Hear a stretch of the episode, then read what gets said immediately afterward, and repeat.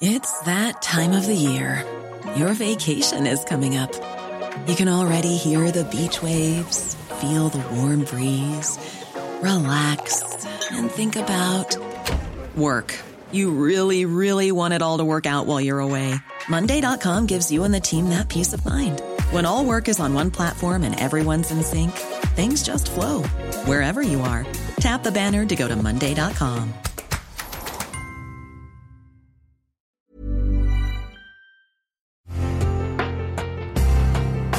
Una imagen vale más que mil palabras y a veces con tan solo escuchar viajamos al mundo infinito de la reflexión. Esta es la imagen del día con Adela Micha.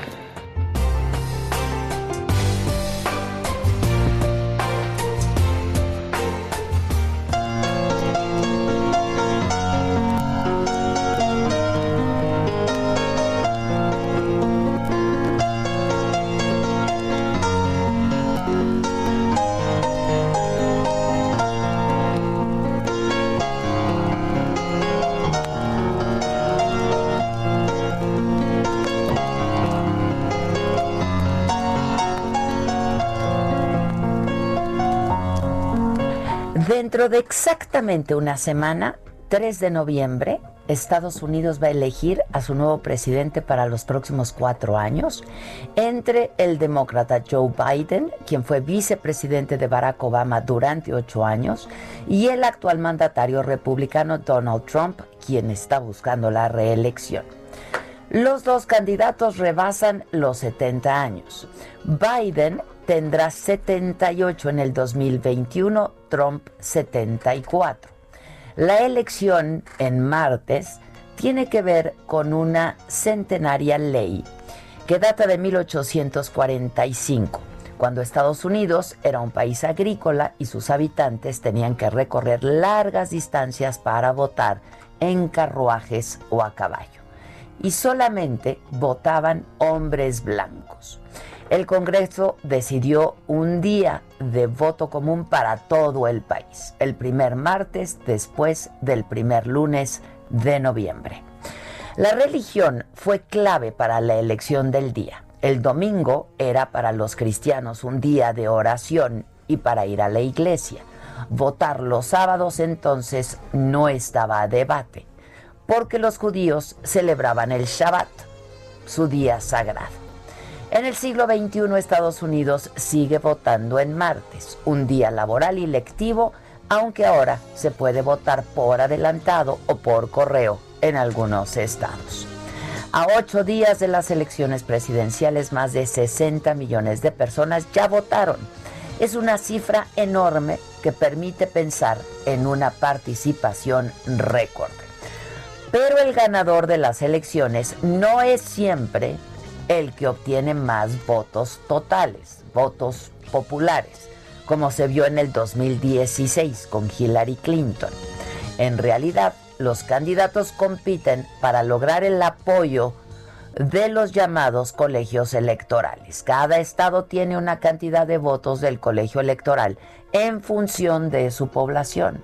Hay un total de 538 en juego por lo que el ganador es el candidato que gana 270 o más votos electorales.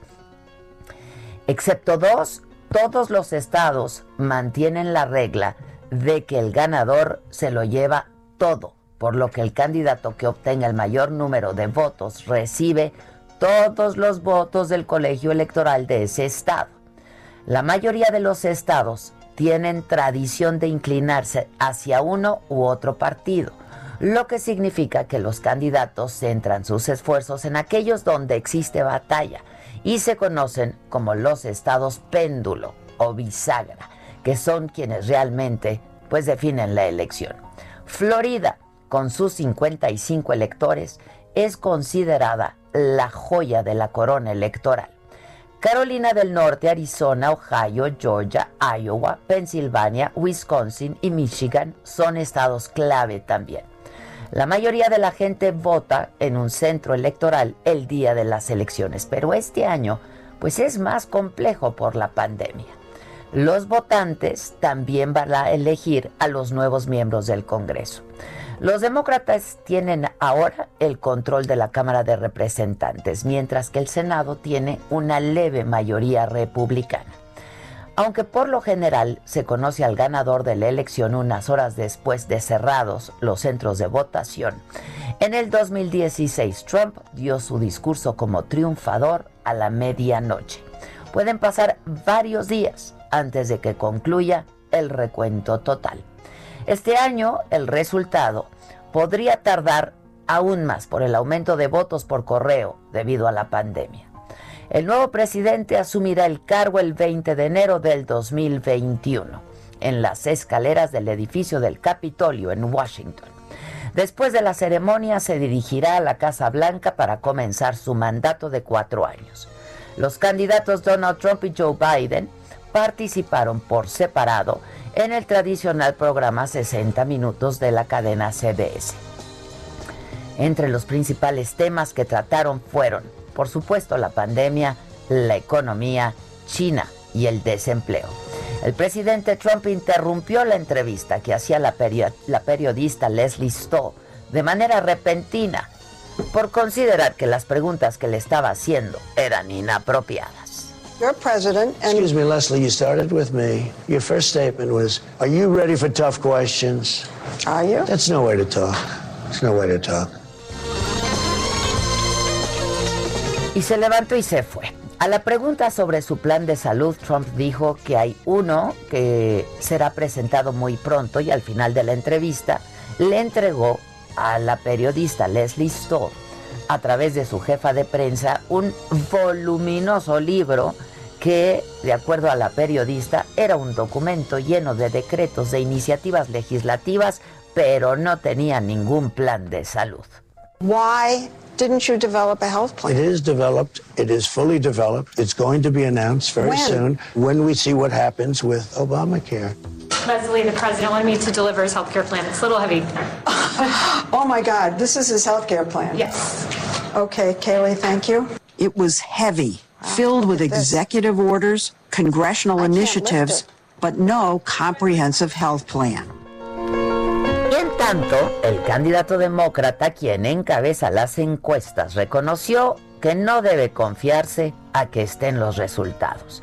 Soy una de esas personas o competidores que piensan que esto no se acaba hasta que suena la campana. Me siento supersticioso cuando pronostico cualquier otra cosa que no sea una pelea dura. Nos sentimos bien con el lugar donde estamos, pero no subestimo cómo juega.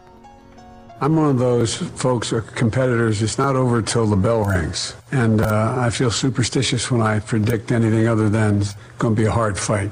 We feel good about where we are, but you know I, I don't underestimate um, how he plays. Las acusaciones del presidente Trump de fraude electoral, consideró que son rumores para deslegitimar la elección. There's an awful lot of talk out there about that uh, trying to sort of delegitimize the election. All I think designed to make people wonder whether or not they should, whether it's worth going to vote, just the intimidation factor. But what really has pleased me is the overwhelming turnout in the states that have early voting. Y Kamala Harris, la candidata demócrata a la vicepresidencia, se refirió a la actitud racista del presidente Trump. This is not the first time in my life I've been called names. And it, you know, it was predictable, sadly. Do you think the president is racist? Yes, I do. yeah, I do. Bueno, pues esta semana final de campaña comenzó así, en medio del caos, con una creciente ola de coronavirus, 69 mil nuevos casos el domingo pasado y así cada día. Sin ayuda económica a los negocios que luchan por sobrevivir o a los millones de desempleados debido a la pandemia. Y la confirmación de Amy Coney Barrett propuesta por Trump como juez de la Corte Suprema, sustituyendo a la gran Ruth Bader GameSpot.